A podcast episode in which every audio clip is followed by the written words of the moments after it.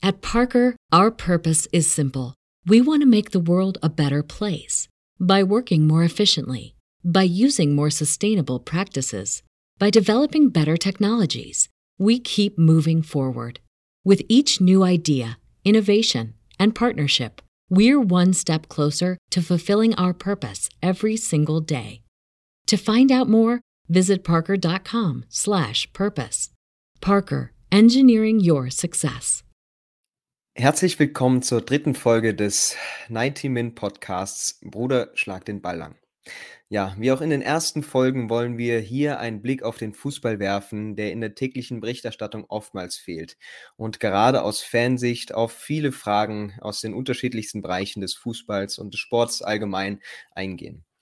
Dabei wollen wir auch Menschen eine Stimme geben, die sonst nicht unbedingt eine haben oder ja gar nicht erst das verdiente Gehör bekommen. Und ähm, ein Mensch, der uns sehr, sehr viel aus einem unheimlich interessanten Bereich des Sports erzählen kann, ist äh, Wolf Schmidt, Trainer der Blindenfußballmannschaft des FC St. Pauli. Und bevor ich zu viele Worte jetzt hier verliere, würde ich dich bitten, dich einfach kurz selbst vorzustellen. Gib uns mal mit auf den Weg, wie lange du schon beim Verein bist und äh, ja, was man unbedingt über dich wissen muss. Genau, ich bin Wolf Schmidt, bin seit 1991 aktives Mitglied in der Herrenfußballabteilung des FC St. Pauli und habe mich gerade ein bisschen gewundert über deine Einleitung, weil viele haben mich bestimmt schon so lange gehört, dass sie, dass sie, äh, dass ich denen aus den Ohren komme. Weil seit 2004 mache ich die Blindenreportage im Stadion beim FC St. Pauli und seit 2005 zuerst nur bei Heimspielen, aber dann auch bei Auswärtsspielen wird das als Vereinswebradio AFM-Radio übertragen und daher könnten einige das kennen. Ich erinnere mich zum Beispiel auch daran, in Jena gewesen zu sein und da war dann irgendwie ein Maskottchen, was ich überhaupt nicht einordnen konnte, was ihr im Stadion hattet und ich habe damals noch einen Podcast gemacht, der von Gravis mitgesponsert wurde und dann waren wir auch schon so ein paar Bier gehabt oder sowas und dann waren Leute da, die waren richtig voll besoffen und dann habe ich nur gefragt, sag mal, ey, in was Jena, Sie kommen auch gerade vom Fußball, was waren das für ein Maskottchen, was Sie da haben? Und ich habe immer noch den Slang, das breite, weiß ich nicht, den breiten Slang, ich kenne keine Tiere. Irgendwie und war froh, dass der Mann nicht ins äh, Gleisbett gefallen ist und so. Also, was war das? Was hattet ihr da für ein Tier? Karl Zeiss Jena, ne? Also, ja, genau, aber du frag mich da auch nicht bei der Historie der Vereinsmaskottchen. Äh, ich okay. glaube, da wurde auch nie so viel Wert drauf gelegt, also was gerade mal irgendwie im Schuppen rumlag. Okay. Ähm, nee, denke ich mal. Äh, aber ja, gut, schon mal die Eigenwerbung, Eigenwerbung äh, bis zu dem Punkt. Also, dann haben schon viele von dir gehört und ich weiß natürlich, dass du auch äh, eben ein Name bist in dem Bereich und äh, ja, aber deswegen umso schöner, dass du da bist. Ähm, und ich würde einfach mal eine ganz, äh, ja, vielleicht auch ein bisschen persönliche Frage zu Beginn stellen. Wo kommt denn eigentlich deine Faszination für den Blindenfußball her und äh, ja, was macht diese Sportart für dich so aus?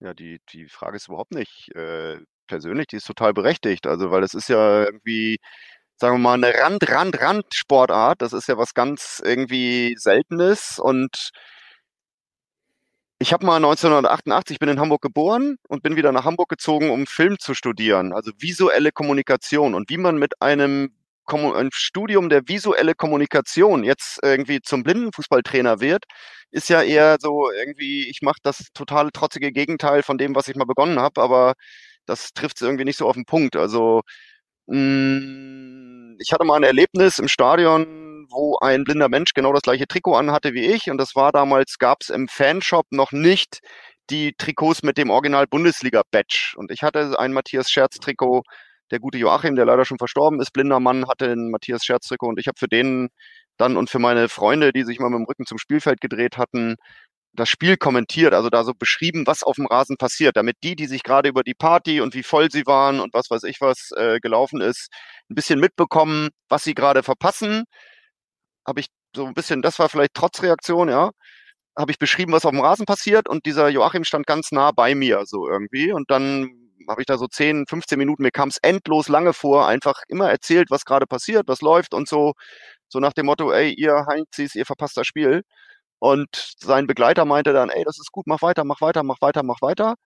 Und dann habe ich gedacht, so Mensch, das könnte eine gute Sache sein, tatsächlich, weil es gibt ja Blinde im Stadion und mhm. in, an der Gegend gerade Mittellinie, da konnte man das Spiel auch ganz gut verfolgen. Das war damals so der, Haupt-Support-Block, wo man auch mitsingen konnte und abgehen konnte. Und das hat sich mittlerweile im Stadion alles ein bisschen verteilt. Aber äh, da kam die Idee, dass sowas wie eine Blindenreportage gut sein könnte. Und ich hatte einen Verein geschrieben und so weiter und so fort. Aber die sind, haben da nicht drauf reagiert. Der Brief ist nicht angekommen, was weiß ich was, nicht bei den richtigen Händen. Jahre später, so gefühlte sechs Jahre später, äh, ist das dann doch durch Zufall, ne, habe ich dieses Thema nochmal aufgemacht, weil Sven Brooks, großer Organisationsleiter im Knus, das ist ein Rock'n'Roll-Schuppen äh, hier nah gegenüber vom Stadion. Ich habe da quasi so als so Raumausstatter mit Möbel, Tapezieren, bisschen lustige, den Backstage-Raum äh, mit Fototapeten, Mosaik versehen und so kleine Freiheit im raumdekorativen Bereich. Und Sven war dort Türsteher und äh, gleichzeitig ist er der große Organisationsleiter beim F. St. Pauli gewesen, beziehungsweise war lange auch Fanladen, also Fanbeauftragter des F. St. Pauli. Und den habe ich mal angesprochen und sage, Sven, ey, habt ihr meine Post eigentlich damals bekommen? Irgendwie, ich habe euch da so einen Brief geschrieben, irgendwie, ne, weil da ging es um Blindenreportage und sagte er, ja, das ist ja super interessant. Wir haben gerade ein Angebot. So, der Verein hat gerade ein Angebot.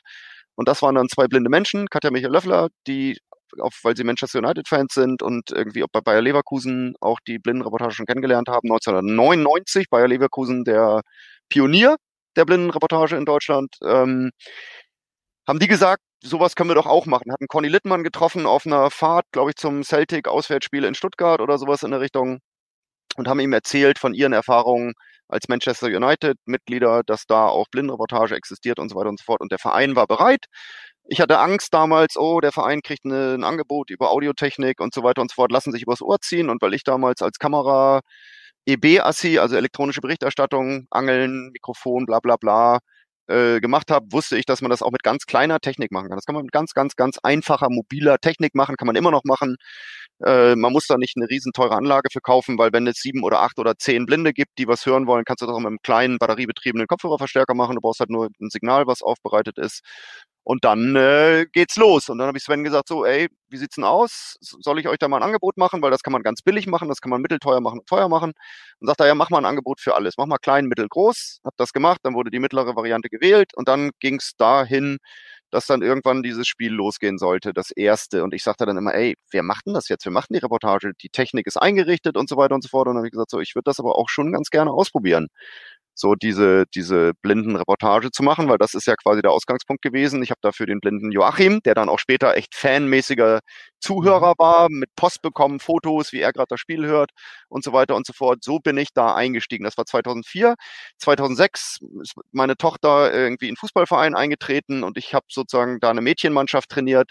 Und diese Vermischung von Fußball als Mädchentrainer, der sozusagen auch ausgebildet wird, weil in dem Verein SC Sternschanze war groß Wert drauf gelegt worden, dass die Trainer ausgebildet werden. Ähm, habe ich so ein bisschen die, also ich habe spät angefangen, Fußball zu spielen, selber erst mit 25 in den Fußballverein reingegangen, weil ich mal auf der Straße gebolzt habe oder auf irgendwelchen Schulturnieren oder sonst was und habe da dann zum ersten Mal richtig so die Didaktik von Fußballvermittlung auch für Kinder, für die Allerkleinsten etc. kennengelernt und fand diese Ausbildung super stark und toll, weil man da so die Systematik des Fußballs kennenlernt und auch mit dem Anfang als Kindertrainer äh, so die, die, die Systematik, Kinder spielen ganz anders Fußball, man muss den nicht aufstülpen, sondern die Spieler sollen selber mit dem Ball Spaß haben, man muss die Regeln einfach halten und so weiter und so fort. Zehn goldene Regeln des Kinderfußballs, total tolles Format. Und äh, die Blindenreportage im Stadion war noch im alten Millantor-Stadion so, dass da die Blinden und ich an den TV-Scouting-Tischen, die nicht mehr benutzt wurden, ganz nah beieinander saßen. Und dadurch haben wir eben sehr nahen Draht gehabt und konnten reden. Und dann haben die irgendwann mal gefragt, so, ey, wie sieht's aus? Blindenfußball, wir spielen da jetzt, haben da angefangen. Da gibt's ein Turnier in Köln. Da wollen wir dran teilnehmen, aber unser Trainer kann da nicht dran teilnehmen, weil der da nicht kann. Und wir haben auch keinen Torhüter. Könntest du dir vorstellen, uns zu trainieren und auch ins Tor zu gehen?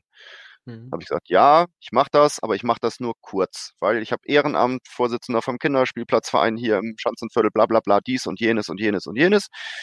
Und ähm, Blindenreportage sowieso damals ehrenamtlich auch. Und dann habe ich gesagt, Leute, ich habe so viel Ehrenamt, mir noch ein Ehrenamt jetzt aufbinden. Das dritte, dann kann ich das kann ich machen, wenn ich Rentner bin und sowieso genug Geld habe und Rente oder irgendwas. Oder es gibt die bedingt das bedingungslose Grundeinkommen was es aber immer noch nicht gibt. das ist jetzt schon irgendwie auch schon äh, locker zwölf Jahre her. Ähm. So muss ich halt irgendwie Geld verdienen. Und da habe ich dann gesagt, okay, wenn es da eine Aufwandsentschädigung gibt, oder ich habe das gemacht, dieses nikolaus die bereit, wir sind, glaube ich, letzter geworden, aber es war eine total tolle Erfahrung. Damals war noch in Fischberg, haben wir noch trainiert, in so einer Bundeswehrhalle. Hm, also da musste man dann in Süden von Hamburg fahren, gefühlt eine Stunde mit der S-Bahn, stimmt jetzt nicht ganz, ist wahrscheinlich nur eine Dreiviertelstunde gewesen, aber halt wirklich weit ab vom Schuss. Und die Trainingsarbeit da hat so viel Spaß gemacht, dass es mich einfach nicht losgelassen hat. Und so ist die Vermischung von Blindenreportage und Fußballtraining. So, ich bin jetzt irgendwie Nischenheimer, irgendwie der in der Nische Blinde und Fußball irgendwie tatsächlich äh, sein Lebensauskommen gefunden hat. Weil ich glaube, ich bin der einzige angestellte Blindenfußballtrainer Deutschlands, der quasi 24 Stunden Arbeitsstunden in der Woche bezahlt wird, um Blindenfußball nach vorne zu bringen. Und nebenbei arbeite ich auch noch für den NDR als Audiodeskriptionsreporter. Das ist auch so ein bisschen eine Geschichte, wo bei Live-Sportereignissen nicht nur beim Tatort, sondern auch eben bei Live-Sportereignissen auf der zweiten Tonspur, also zweiten Tonkanal, audiodeskriptives äh, unterstützende Reportage angeboten wird für Menschen, die nicht so gut gucken können. Und das ist eine, ja, das ist eine faszinierendes Gemenge von journalistischer Tätigkeit, Trainertätigkeit, auch Trainerausbildung, Sensibilisierung. Das ist ein sehr vielfältiger Rahmen, in dem Fußball noch eine sehr starke Wirkmächtigkeit hat. Also wenn ich jetzt mal sage, so die ganzen oder wo auch ein Gestaltungsraum noch ist. Also das ist Pionierarbeit, irgendwie mag ich das immer. Ich bin in bestimmten Dingen,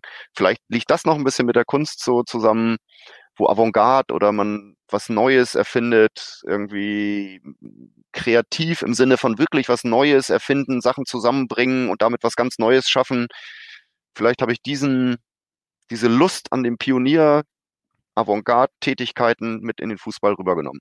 Ja, hm. lange Rede, das kann man ausklammern. Ja, ich glaube, das ist das, was mich antreibt.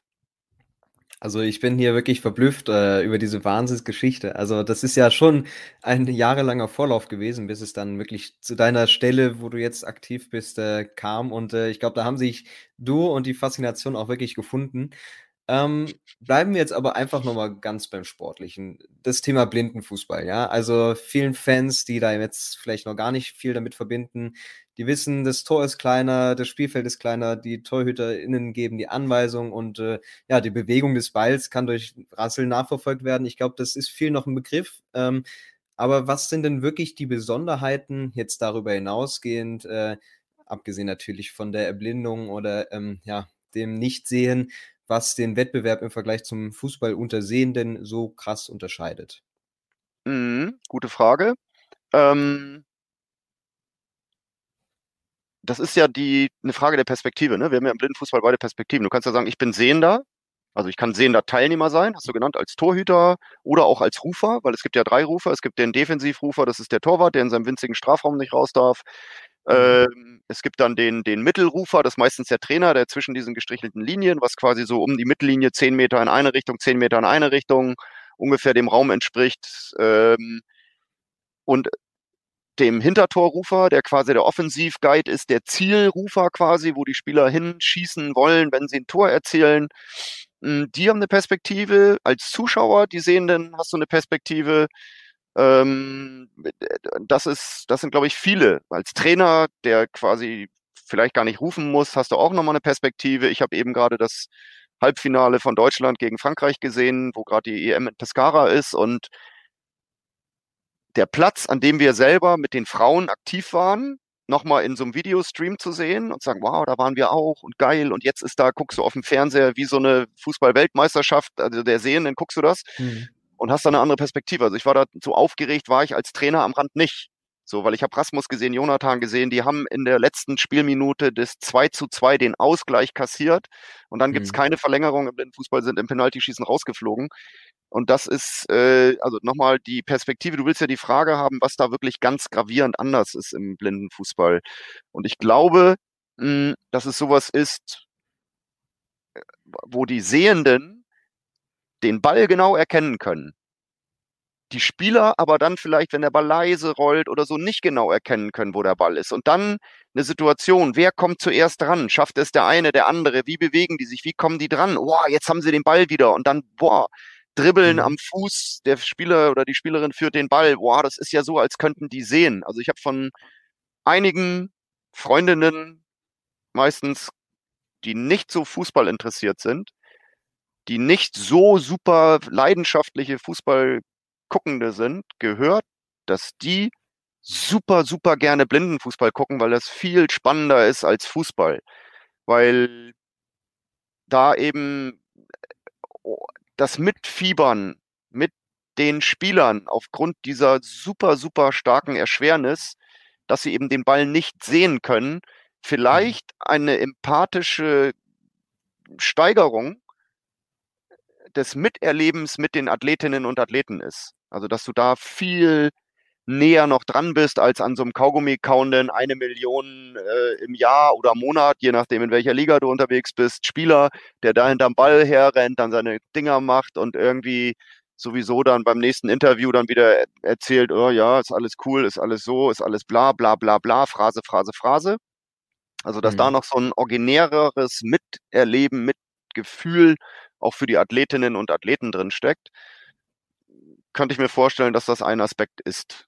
So, das ist für mich jetzt ein bisschen schwer, weil ich da so tagtäglich drin bin und diese distanzierte Zuschauerrolle gar nicht so unbefangen mehr einnehmen kann, weil ich da viel zu sehr drauf gucke, können die den Ball dribbeln, wie stehen die miteinander, wie versuchen die äh, im Zusammenspiel vors Tor zu kommen, etc. Was ist das für ein Spielertyp und so weiter und so fort. Also da gucke ich eher wie ein Trainerfußball und äh, merke, dass mir das aber auch im Sehnenfußball so geht. Dass ich da gucke, ja. was, was machen die, wie stehen die, was passiert in der Spielsituation.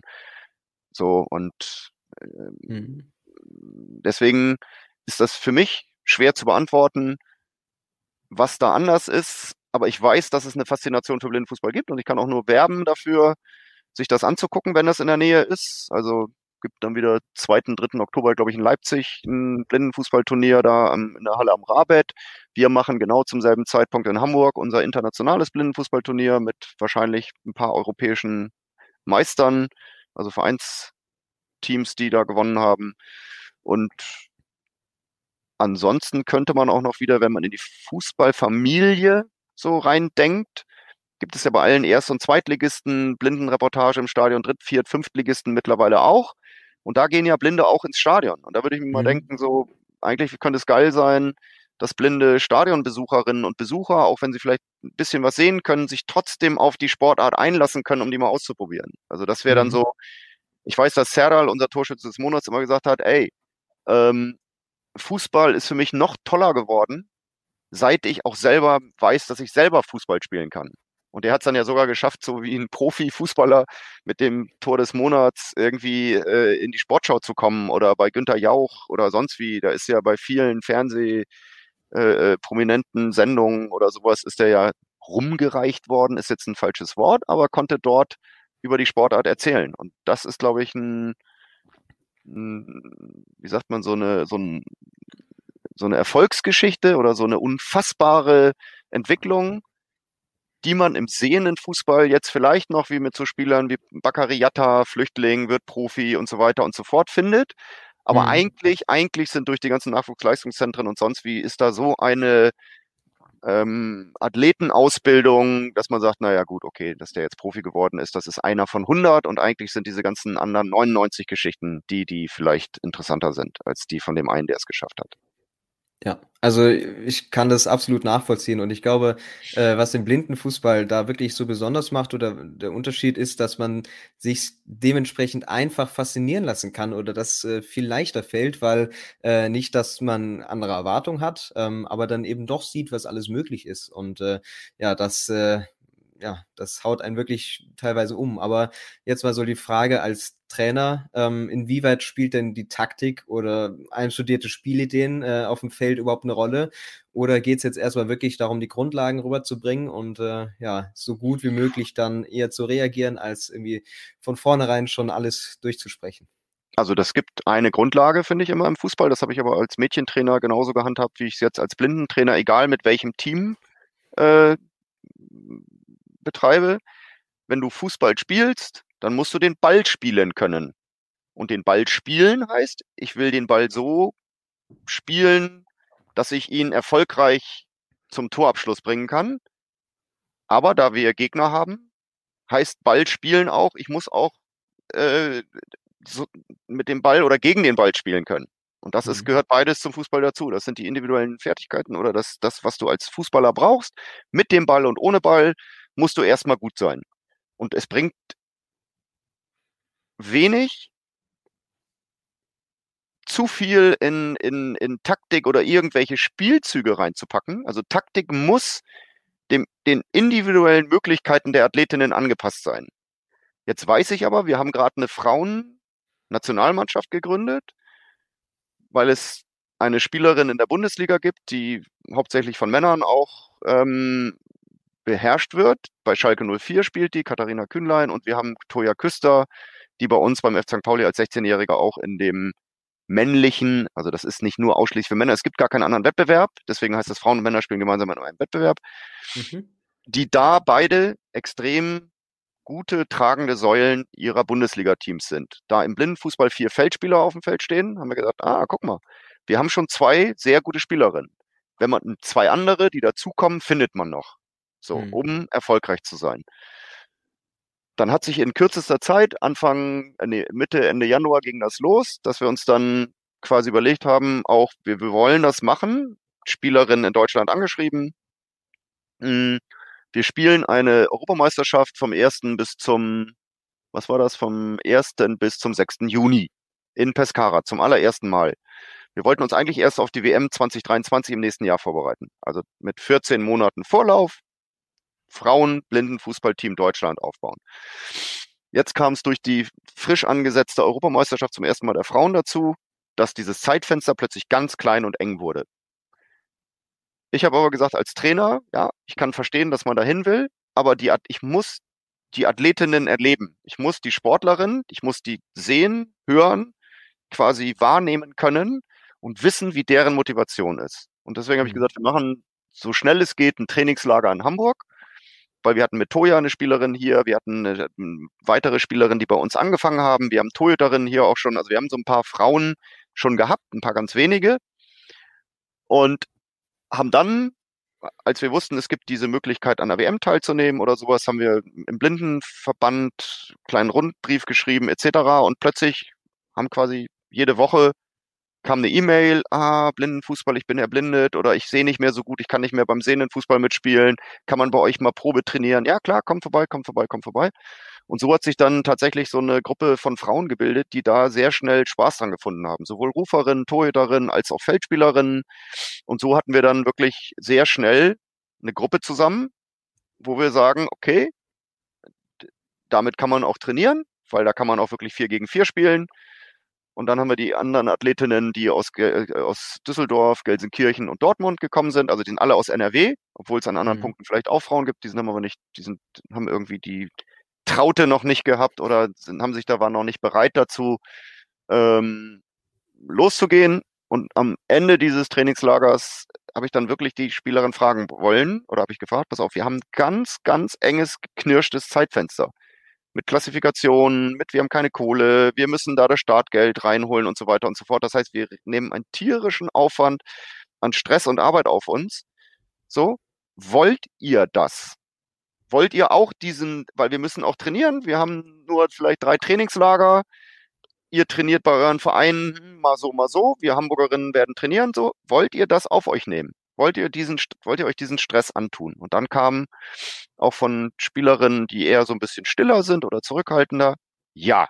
Also richtig Brustton der Überzeugung, ich, wir wollen das. Und dann war klar, okay, die Spielerinnen wollen das.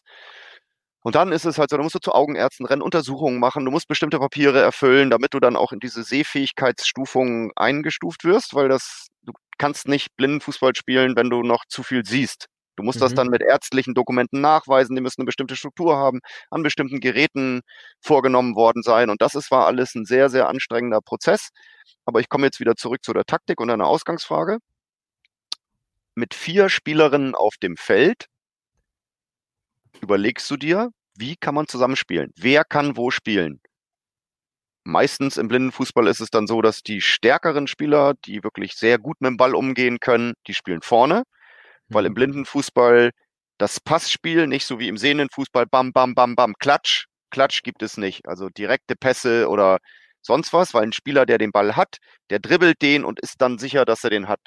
Hat der Spieler einen anderen Spieler komplett frei, alleine könnte man Pass spielen, aber ein Pass unter Gegnerdruck spielen, wo der Spieler den Ball erstmal orten muss, hinlaufen muss und das schneller als ein, Gegen ein, Gegenspieler, der verhindern will, dass da ein Spieler den Ball annimmt, ist eine Unsicherheit. Und deswegen ist beim Blindenfußball vielleicht das Dribbling des ballführenden Spielers noch stärker ausgeprägt als in anderen Sportarten. Also Futsal ist ja die Grundlage, die gleichen Regeln, die gleichen äh, äh, Torraummarkierungen, außer vielleicht den Torwartraum und die Torgröße, die ist ein bisschen anders.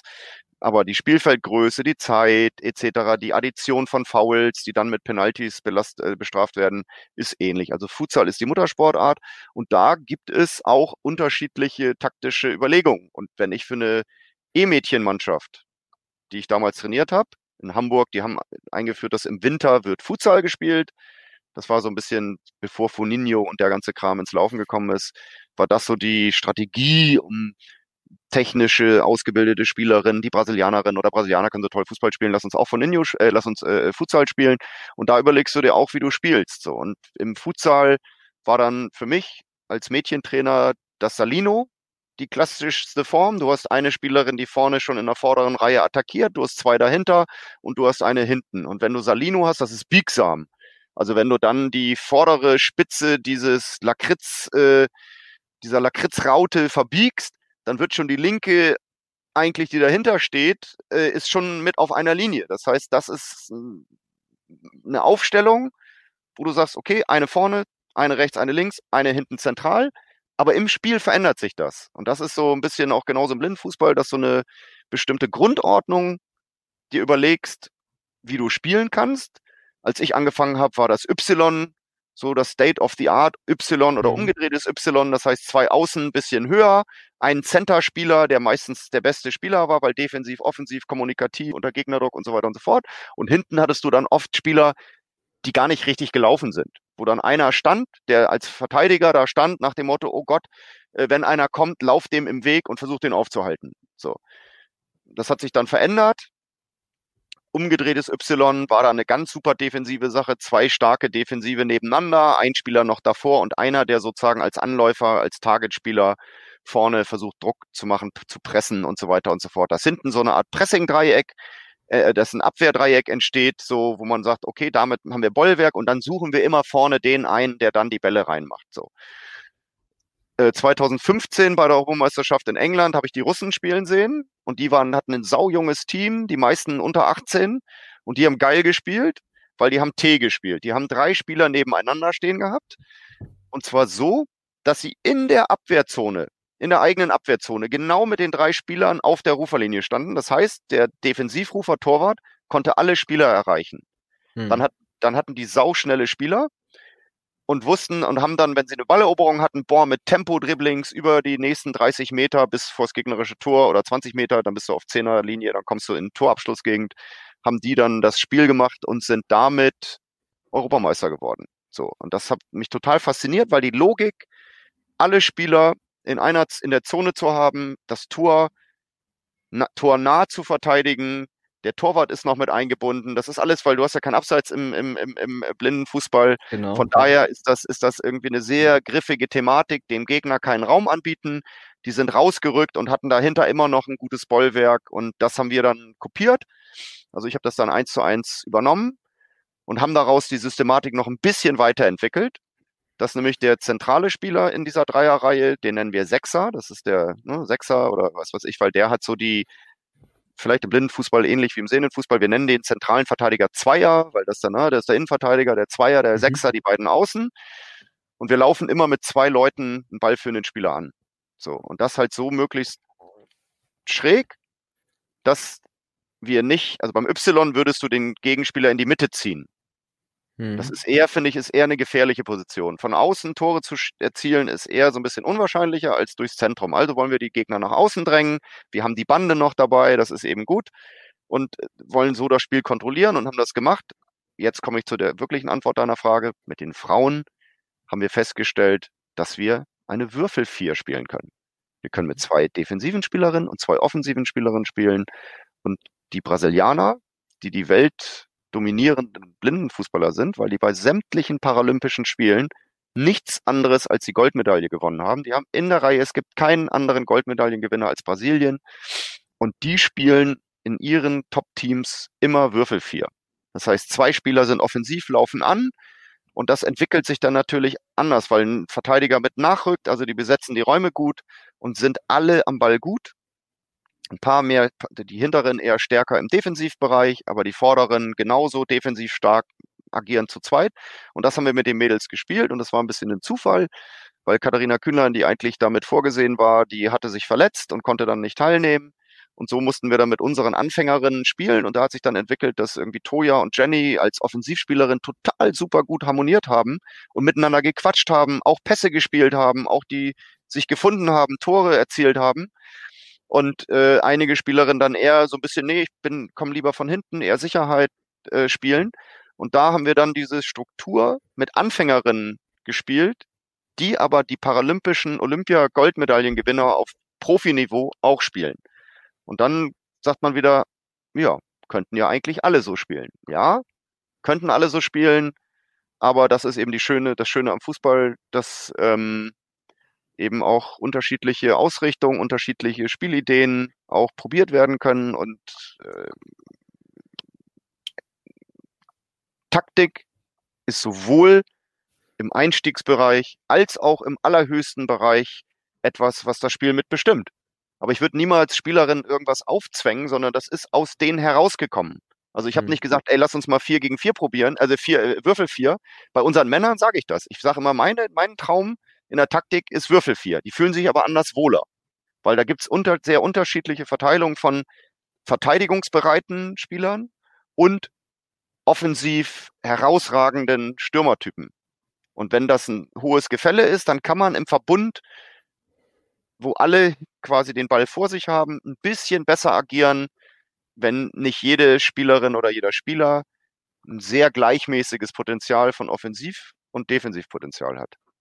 Und das haben die Mädels mitgebracht so und das hat mich total fasziniert, weil die dann auch gesagt haben, hey, wir haben auch das andere probiert. Wir haben auch die anderen Systeme probiert im Training, auch gegen Sehende und machen das dann immer so, dass wir dann, oder ich als Sehender oder andere Sehende rennen dann rum und sagen, guck mal, jetzt kommt der Gegner von hier. Wie lauft ihr? Wie macht mhm. ihr? Wie kommuniziert ihr da?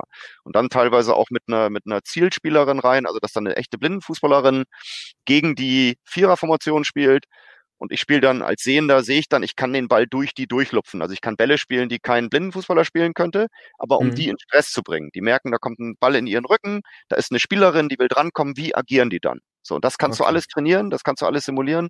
Und das ist, deswegen würde ich sagen, ist das gar nicht so viel anders als sehender Fußball in der, in der Umsetzung und kann nur immer nur werben, macht DFB-Trainerausbildung und wer es schafft, unbedingt die B-Lizenz machen, weil das ist so, da gingen mir die Augen auf, weil das ist die Lizenz, wo du dann merkst, äh, wir gucken uns Spielsituationen an, schneiden die aus. Was ist da das, welche Spieler sind beteiligt? Was ist das für eine Spielposition? Was passiert da? Von Flankenspiel, Abschlussspiel, Aufbauspiel, Gegenpressing. Und dann schneidest du genau den Raum aus, in dem sozusagen dein Inhalt passiert und trainierst die Spielsituation, versuchst die aufzubauen, um das fürs Spiel besser zu machen. Und das ist einfach äh, im blinden Fußball wie im sehenden Fußball nichts anderes. Und das macht riesen Spaß, wenn man da merkt, dass das funktioniert und dass man da Spielerinnen gut machen kann und besser machen kann. Und deswegen war das auch ein sehr wohltuendes Erlebnis, da den Europameistertitel in Pescara mit den Frauen gewinnen zu können. Ja, Wow, also das finde ich fantastisch, eben einfach auch, wie, wie groß die Eigenverantwortung eben auch ist, ja. Also die, die Teamgröße ist einfach kleiner und deswegen muss natürlich äh, jeder oder jede umso besser auf seine eigenen oder ihre eigenen Qualitäten äh, schauen und hören können und das eben einzuordnen wissen. Und äh, ein ganz wichtiger Bestandteil des äh, Spiels oder des Blindenfußballs ist ja die Kommunikation, sowohl auf als auch eben neben dem Platz. Ähm, mhm. Und äh, ist es nicht sogar fast so, oder dass diese Fähigkeit hier so herausragend ist und ja auch äh, so essentiell ist, dass äh, sich äh, SportlerInnen aus äh, ja, sehenden Sportarten vielleicht da eine Scheibe abschneiden können oder müssen oder immer mal zuschauen und äh, ja, sich einiges eigentlich mit einbringen könnten?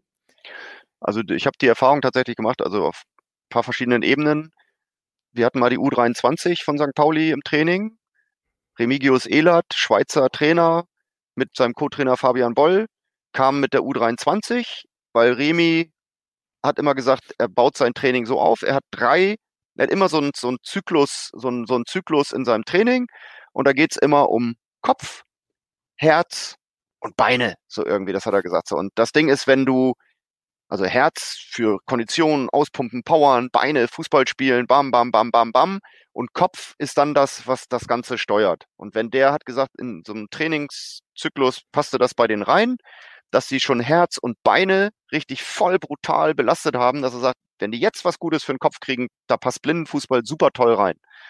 Und dann hatten die da auch, da war nämlich irgendwie Ochi Vried, irgendwie, der bei St. Pauli äh, da aus der zweiten Mannschaft für nicht gut genug befunden wurde, in Osnabrück dann zweite Liga auch Torschützenkönig wurde oder keine Ahnung, dritte Liga und dann bis zu Bayern München Champions League Spiele gemacht hat. Echt ein geiler, super Typ irgendwie. Äh, der war mit dabei. Und dann haben wir die Mannschaft auch, aufgeteilt, dass man sagt, pass mal auf, ihr sechs, ihr seid jetzt sehende Guides und die, ihr steht jetzt mal auf dem Spielfeld so zehn Meter voneinander weg. Und dann haben wir so ein, so ein Rechteck gebildet von ein Guide, linke Ecke, linke Mitte, linke äh, gegenüberliegende Ecke und das gleiche mhm. auf der rechten Seite. Also dass sie wie so ein, die Ecken und die Mittellinien-Schnittpunkte bilden.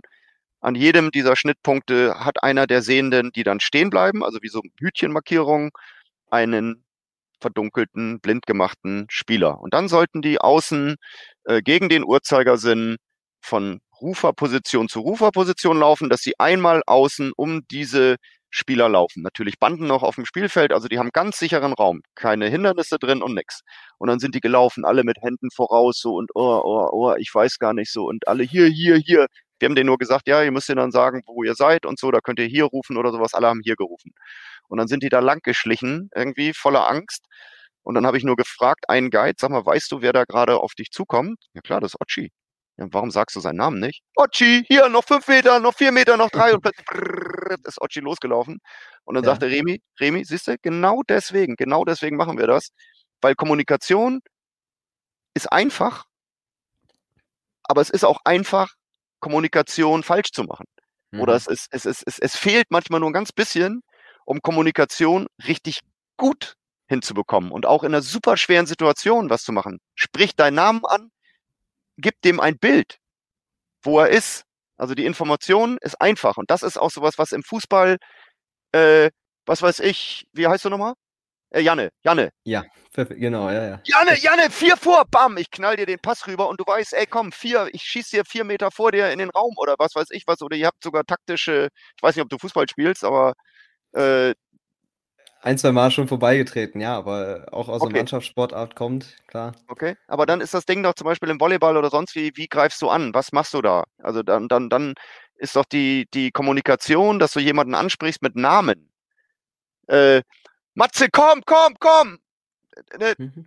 ne, du weißt, bam, du willst, dass er dir entgegenkommt, aus dem Gegnerruck löst, damit du den Ball in den Raum spielen kannst. So. Und äh, das ist etwas, was man in dieser Unmöglichkeit oder in der Schwierigkeit, den Ball nicht zu sehen, sondern nur zu hören. Du weißt ja zum Beispiel im Blindenfußball nicht, du kannst ja nicht hören, hat jetzt Team Rot oder Team Blau den Ball? Hm. Ich als Spieler von Team Blau, der nicht am Ball ist, aber ich höre den Kampf um den Ball. Ich will doch wissen, hat mein Team den Ball oder hat das andere Team den Ball? Und das kann man doch nur dann machen, wenn die Spieler das auch kommunizieren. Mein Kollege Malte, Blau kämpft mit dem Ball und verliert ihn. Wenn er nichts sagt, denke ich, wow, geil, der dribbelt da noch lang. Cool, der kommt von mir rum. Malte, Malte, nee, ist gar nicht Malte, ist äh, Carlos von den Gegnern und der geht gerade an mir vorbei. Und das ist die, also das ist das, was im Blindenfußball einfach so das Zentrale ist, dass die Kommunikation in der Situation, wo ich auch noch handeln muss, einfach eine riesen Herausforderung ist und da können ganz, ganz viele Leute von lernen. Ganz häufig mache ich die Erfahrung, dass in den Sensibilisierungen, so nennen wir das, wenn nicht Blinde Blindenfußball ausprobieren, in Schulen oder mit Sportärzten oder mit Trainern in der Trainerausbildung oder sonst was, dass die dann sagen, oh, Blindenfuß, blind den Ball zu spielen, das ist hart. Aber schwerer war es eigentlich zu rufen und die Hinweise zu geben und die äh, Informationen zu geben. Und hm, gab mal eine ganze Reihe von Trainerausbildungen, auch anerkannt über den Deutschen Behindertensportbund und über den DFB, wo dann die Hamburger Fußball-Lehrwartin damals sagte, ey, das müssen wir einführen für Trainer. Weil in der Trainingslehre für Trainer wird häufig gesagt, das, was du von draußen reinrufst, da kommt nur ein Bruchteil davon an. das, was du beim Blindenfußball kommunizieren musst, ist teilweise so essentiell, ohne dass es gar nicht geht. Also, dass du da eine sehr gute Schulungspotenzial hast aus der Sportart in sich, die wirkungsvollen kommunikativen Hinweise zu geben. Und das, glaube ich, ist für, für Trainer unglaublich gut erleben zu können, was als Ansprache ankommt. Und das siehst du halt innerhalb eines Spiels oder innerhalb einer aktiven Aktion, weil es ein essentieller Bestandteil ist, versprachlichen zu müssen, was auf dem Platz geschieht. Und ich weiß zum Beispiel, gegnerisches Team hat Abwurf. Meine Spieler wollen dann wissen, wo kommt der Ball hin, wo stehen die anderen.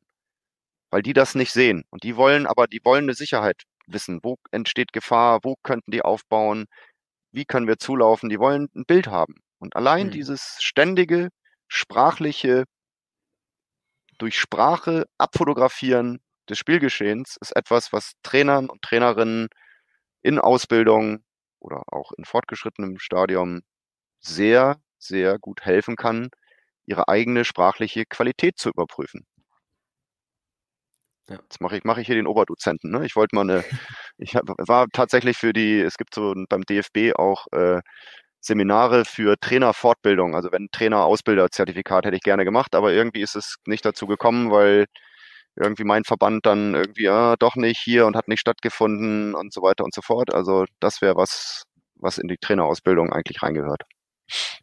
Ich glaub's dir aufs Wort. Also ja, jeder, der da zuhört oder da auch mal wirklich Teil davon ist und da auch Beobachter, der wird merken, also wenn ich die Augen schließe, dass äh, wirklich ich genau noch weiß, was passiert, wenn ich das dann geübt habe und eintrainiert bin. Und äh, also die, die Qualität dann, egal ob jetzt auf dem Fußballplatz oder irgendwo anders zu haben, das äh, kann einem sehr viel, vieles leichter machen und natürlich auch das äh, Mannschaftsgefüge stärken. Mhm. Schauen wir uns mal an, was das für den für FC St. Pauli bedeutet, der normale Ligabetrieb. Also es gibt ja die, den Blindenfußball-Bundesliga. Da mhm. geht die auch dieses Jahr wieder an den Start. Ähm, kann man sich das ähnlich vorstellen wie die Bundesliga jetzt, erste, zweite Liga in Deutschland? Finden die Spiele da regelmäßig statt oder wie ist das generell aufgebaut bei euch? Naja, es gibt seit ähm, 2008 gibt es eine Blindenfußball-Bundesliga. Das ist interessant, weil Fuß, Blindenfußball in Deutschland erst seit 2006 überhaupt bekannt ist. Da gab es die mhm. Fußball-WM und in Berlin gab es einen Workshop, den englische Trainer mit angeleitet haben. Es gab so ein Showturnier von vier Nationen und zu diesem Workshop wurden über die Blindenverbände und auch den Sozialverband Deutschland, der da einen riesen Anteil hat, der ist mittlerweile überhaupt nicht mehr mit Blindenfußball assoziiert, eigentlich ein bisschen schade, weil die haben den Grundimpuls geliefert, dass Blindenfußball überhaupt nach Deutschland gekommen ist. Hm, also gibt es seit 2008 eine Liga, an der zwischen neun und sechs Teams teilnehmen. So, das ist klein. Es sind wenige Punkte auf der Landkarte, die überhaupt ein Blindenfußballteam auf die Beine stellen können. Manchmal auch dann in, nur in Spielgemeinschaften, weil ein Ort alleine nicht genug ligafähige Spieler zusammenbringt. Und dann ist es so, dass da die Liga durch mehrere Verbände getragen wird.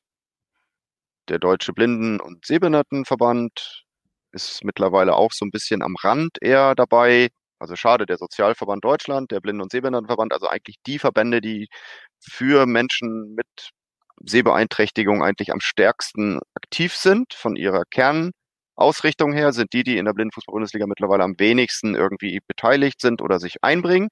DBSV mhm. ist immer noch dabei, also als einer von drei Verbänden. Dann ist es die Seperberger Stiftung des DFB und es ist der Deutsche Behindertensportverband, der quasi als nationales paralympisches Komitee dient. Also alle paralympischen Sportarten sind im DBS quasi organisiert äh, und so weiter und so fort. Und die Spieltage finden an Wochenenden statt. Jetzt gucke ich drauf. Wir haben in dieser Saison, muss ich ganz kurz gucken, das erste Wochenende wir nicht gespielt. Und sind wir da im Mai war einer, da ist er eins, zwei, drei, vier, fünf, fünf Wochenenden. Und nee, ja doch, fünf Wochenenden, genau. Und die, das Auftakt, der Auftaktspieltag und der Finalspieltag, die werden immer als große Eventspieltage wenn ich böse bin, sage ich dekorativ.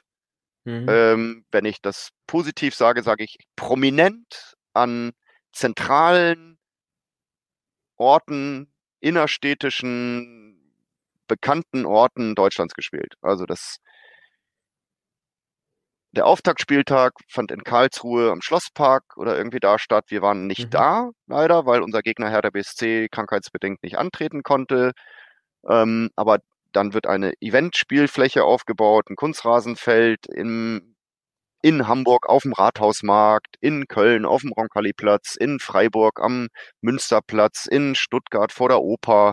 Also wo dann immer barocke Gebäude oder halt historische Gebäude einen, einen prominenten Hintergrund bilden, Tribünen aufgebaut, etc., etc., etc. Damit Menschen in Innenstädten, die dann am Samstag, verkaufsoffener Samstag am besten, möglichst toll bevölkert sind und dann bleiben Leute stehen. Oh, was machen die da? Also in Bonn jetzt, wo wir dann zuletzt gerade die Meisterschaft gewonnen haben, da hat das funktioniert. Da war das tatsächlich so ein verkaufsoffener Samstag und das war mittendrin am Domplatz. Ne, wie ist das da? Wie ist denn der Platz noch?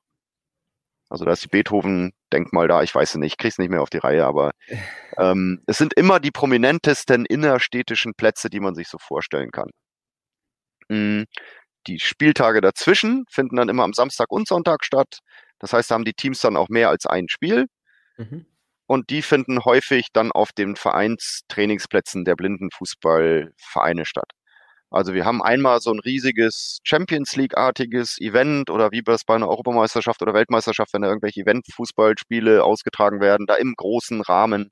Wir haben auch mal beim DFB-Pokalfinale tatsächlich äh, ein Blindenfußballspiel gehabt, wo dann Eintracht Frankfurt im Pokalfinale war. Ich weiß gar nicht, gegen wen sie gespielt haben, aber in Berlin am Olympiastadion. Und das war dann schon krass, weil die ganzen Frankfurter Super Ultras irgendwie vorbeigerannt sind, also mit Apachen, Frisuren, Oberkörper blank und hinten drauf äh, Jeboa Nummer 9 Eintracht Frankfurt tätowiert. Also da war nicht der, hm. das, das Trikot beflockt, sondern der Rücken war tätowiert wie der Flock und richtige richtig kernige Typen so, die dann aber auch sich für Blindenfußball nicht so doll interessiert haben. Aber die Blindenfußballer, die nicht aktiv waren, oh, große Augen, ey, da kommt Eintracht Frankfurt so ungefähr.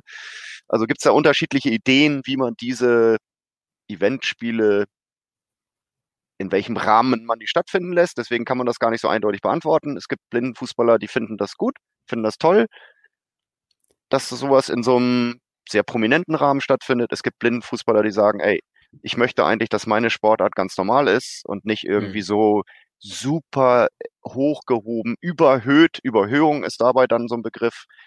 Manche, die das sehr kritisch sagen, sagen dann, wir sind doch keine Zirkustiere, Menschentiere, Sensation. Guck mal, wie die Blinden hier Fußball spielen, ha, ha, ha, ha. Da fühlen die sich ausgestellt. Also das ist so, kann man sagen, so Menschen 2 3-0 irgendwie. Fußball, Menschen 2 3-0. Haben wir keinen mhm. Bock drauf. Deswegen ist es vielfältig. Also es gibt verschiedene Perspektiven darauf. Und was man da jetzt gut findet daran, das ist dann auch immer individuell. Und wenn die Spieltage gut gemacht sind und wirklich dann auch unter Bedingungen, die gut sind, dann kann auch so ein ausgestellter Spieltag eben ein würdiger oder ein, ein, ein feierlicher, festlicher Rahmen sein. So, das kann aber auch in die mhm. Hose gehen. Es kann auch total in eine Grütze gehen und total nach hinten losgehen. Und ich würde sagen, die Spieler, die schon von Anfang an dabei sind, haben mehr Stadtspieltage erlebt, wenn sie von Anfang an dabei waren, die eher nicht so gut liefen. Ich finde, in mhm. letzter, in letzter Zeit äh, hat sich die Qualität dieser Stadtspieltage tatsächlich verbessert. So. Ich bin auch noch immer kein Fan davon, weil ich bin Fan davon, die beste Möglichkeit, Blindenfußball zu spielen an den Vereins Spielstätten zu ermöglichen und habe auch die besten Turniere so gesehen. Also hm. eins der besten Turniere war die Europameisterschaft 2017 in Berlin. Anhalter Bahnhof, das wurde auf dem Fußballplatz ausgerichtet, aber mit Hotel in der Nähe, wo dann das ganze äh, Zentrum war, das EM-Zentrum, mit guten Tribünen, mit sehr schöner äh, Bildberichterstattung davon. Und da sind Leute hingekommen. So, also, und dieses, künstliche Eventisieren in irgendwie noch einem künstlichen Markt an dem Spielfeld errichtet, damit dann auch irgendwie alle erstmal Gemüse kaufen gehen, also was heute ist Markt. Ja, ja, heute ist Markt. Irgendwie, um das zu erzeugen, das finde ich so ein bisschen hm, hm. mittel, mitteldurchdacht. Aber egal. Also äh, Zuschauer sind eher unter 1000, meistens unter 500 und fast immer unter 100. Also mhm. wir haben bei uns bei Turnieren dann schon mal auch mal Sachen gehabt oder am Rathausmarkt, wo dann Blindenfußball in der Innenstadt stattgefunden hat. Äh, da waren dann auch mal tatsächlich mal 1000 Leute da oder sowas. Das sind die ganz seltenen Momente. Und das führt dann auch zu ganz lustigen Begebenheiten, weil da haben wir gegen Schalke gespielt und ich weiß, da haben sich dann zwei Spieler unter, unterhalten, einer von Schalke, einer von St. Pauli. Und er meint, ey, immer wenn ihr knapp am Tor vorbeischießt, äh, dann krölen die, dann rufen die, das ist irgendwie ungerecht. Sagt, ja, hey, das ist euer Auswärtsspiel. So, also dann sagt Jonathan von uns, ist doch klar, ihr seid, das ist ein Heimspiel von uns. So, und irgendwie, und das ist dann halt schon sowas, wo man dann so sich auch, ne, wo man dann auch sich freut, dass Fußballbezüge, die die blinden Fußballer aus dem Stadion gewohnt sind, auch in ihrer Sportart stattfinden. Und das ist dann, das ist dann auch ganz schön. So. Wenn dann der Welche Stadionsprecher, Rolle, ja. ja, nee, sag, sag, äh, erzähl ruhig fertig. Ich sag dann, wenn der Stadionsprecher dann aber eine ähnlich nervige Einpeitscherei liefert, wie es in manchen Fußballstadien der Fall ist, wo man das Kotzen kriegt, weil irgendwie, oh, danke, bitte, und oh, ich bin kein Freund von dieser Art von Fußball. Also mhm. wir hatten ganz lange bei St. Pauli einen der Gentleman-artigsten Stadionsprecher, Rainer Wulff, der ein totaler Gentleman war, wo wir auch das Gästelied gespielt haben wir haben beim FC St. Pauli eigentlich die Gegner auch nie ausgepfiffen. Mittlerweile findet das auch statt und so weiter und so fort. Das ist so meine Fußballsozialisation oder auch äh, Vorstellung von Fußball. Aber wie gesagt, jeder ist anders und jeder hat seine eigenen Vorlieben und manche lieben das, wenn da irgendwie umter, umter, umter, umter und äh, Musik läuft und sonst was. Ich sage immer, ey Leute, seid ihr noch ganz dicht? Die Blinden müssen sich warm spielen. Wie könnt ihr jetzt hier Musik aus, aus? So, die wollen den Ball hören und nicht irgendwie, das ist nicht, das ist nicht Zirkus. Also und dafür sind die auch keine Profis, also dass sie das auf sich nehmen müssten. Ja, in dem Zug hat sich nämlich für uns oder für mich auch die Frage gestellt, welche Rolle die Fans im Blindenfußball denn überhaupt einnehmen können. Also es ist ja schon auch, wie du erwähnst, also die Atmosphäre ist ja dann eher ruhig, sollte ruhig sein, damit die Kommunikation klappt, ja, damit äh, einfach die, die Geräusche alle wahrgenommen werden können. Aber wie, wie machen das denn die Fans? Oder gibt es da überhaupt Fanszenen oder äh, ein Fanclub, welche Strukturen oder ist das wirklich, wenn man vorbeischaut, ist da und äh, setzt sich aufs Bänkchen, aber das war es dann auch wieder? Oder wie sieht das bei euch aus? Nein, es gibt halt, es gibt halt tatsächlich Blindenfußball-Fans, also die die mhm. Sportart so sehr schätzen, dass sie dann auch aus Köln nach Hamburg fahren und irgendwie sich wirklich die Spiele angucken und die ganze Liga verfolgen und auch die Entwicklung der anderen Teams und so weiter und so fort. Ähm, die Fankultur würde ich mir jetzt so vorstellen, wir sind am Roten Baum bei den European Open Tennis und wenn du da weißt, während der Ballwechsel, Silence please, hörst du, und danach ein Ballwechsel, yeah, dann kannst du da kurz deine Einlage liefern und durchhämmern und bam, bam, bam, bam, bam und zack, bist du wieder ruhig, weil das Spiel wieder läuft. Das wäre so eine, also das wäre, Support ist möglich, aber der muss halt sich klar auch an die, äh, an die Bedürfnisse der Spieler richten, also danach orientieren also, während der Ball rollt, Ruhe. Aber wenn der Ball neben das Tor geschossen ist, bumm, kann man kurz ruhig Power, Power, Power, Power, kann man was reinpowern, aber das sind halt immer nur diese kleinen Lücken. Also Dauergesang, mhm. wie es bei den Ultras jetzt irgendwie vielleicht so ist oder was auch Spaß macht, irgendwie gibt's nicht, weil während der Ball rollt, ist es Tennispublikum. Wenn der Ball raus ist, kann es alles sein. Aber die Entwicklung ist noch nicht mal annähernd begonnen. Ja. Nun ist ja der FC St. Pauli ein Verein, wo man viel jubeln kann von außen. Also ihr gehört schon zu den äh, Top-Teams, wenn man das so sagen kann, in Deutschland. Ähm, habt ihr mit äh, Serdal, wie du auch gemeint hast, schon äh, Cilabi, äh, Cilebi, Verzeihung, den ersten blinden Torschützen des Monats äh, in euren Reihen. Würdest du deinen Verein auch äh, unter deiner Arbeit äh, als Wegbereiter für diesen Sport in Deutschland bezeichnen oder bezeichnen können? Ja, Ganz sicher. Ich mache mhm. einfach mal einen Sprung zurück zu den ersten Nationalmannschaftsspielen der Männer. Es gab Kontakt mit Griechen. Da gab es, glaube ich, in Athen oder Thessaloniki. In Thessaloniki gab es ein Turnier. Es war noch keine offizielle Sportart irgendwie. Man wusste in Deutschland noch nicht, dass es überhaupt paralympisch ist oder hat das überhaupt sportverbandsmäßig anerkannt. Die Deutschen hatten einen Trikotsatz in Weiß irgendwie, ich weiß gar nicht mal welcher, DFB oder Deutscher Behindertensportverband oder sonst was. Ich glaube, der kam vom Deutschen Behindertensportverband. Aber die hatten keinen zweiten Trikotsatz. Michael Löffler, unser Teamgründer, der das Blindenfußballteam gegründet hat und auch die Blindenreportage beim F. St. Pauli sozusagen implementiert hat, durch sein Gespräch oder seinen Impuls mit Conny Littmann und dem Input seiner Fachkompetenz, äh, hatte bei St. Pauli halt in, als ersten Verein in Deutschland den Blindenfußball mit in die Amateurfußballsportabteilung reingebracht, die haben wir unterstützt. Mhm. Und die hatten damals schwarze Trikots von Stano mit St. Pauli drauf. Und ich habe die ich, im Archiv, also ich war selber nicht dabei, aber ich habe darum gebeten, diese Bilder zu bekommen. Und es gibt immer noch ein Nationalmannschaftsbild vom ersten Auftakt in Thessaloniki, vom ersten Turnier, wo die in St. Pauli Trikots in Schwarz stehen. Einige Spieler dann so mit sehr komplex vor dem, vor dem Körper verschränkten Armen, um möglichst jedes Wappen und jedes Ding, Ding zu bedecken, so. Und äh, deswegen, ja, kann man sagen, dass St. Pauli ist da ein Pionierverein. Und wenn wir, wir sind jetzt ja gerade mit den Frauen in England gewesen bei der Europameisterschaft. Wir haben von der Stiftung Sepp Herberger einen Trikotsatz in Weiß bekommen sonst nichts. Und ich habe gesagt, wir brauchen doch Jacken, wir müssen doch die Engländerinnen, gegen die wir da gespielt haben, die kommen von der FA, voll ausgestattet da an. Die hatten auch einen eigenen Kit-Manager, heißt das. Jetzt weiß ich, wie der Zeugwart auf Englisch heißt. Der hatte so einen siebeneinhalb Tonner LKW dabei, weil die hatten drei verschiedene Trikotsätze, die hatten lange Klamotten, die hatten Badehosen, die hatten alles dabei, die hatten Sweater mehrere, die hatten Ausgeh-Polos, Ausgeh-T-Shirts, alles mögliche von A bis Z waren die ausgestattet und die haben einen eigenen Kit-Manager dabei, ein pensionierter, netter Michael heißt er. Und äh, wir haben uns bei eBay oder ich habe bei eBay zwei Wochen vor dem Turnier noch rote Adidas-Trikots, einen Satz zufällig gefunden und drauf geboten, wahrscheinlich viel zu viel Geld dafür bezahlt, irgendwie, weil da 16 Trikots mit Hose, Stutzen und allem und dann äh, hat der Mensch gemeint, ja, Verhandlungsbasis. Ich habe gesagt, oh ja, 350 würde ich dafür ausgeben. Ja, alles klar, super, kein Problem.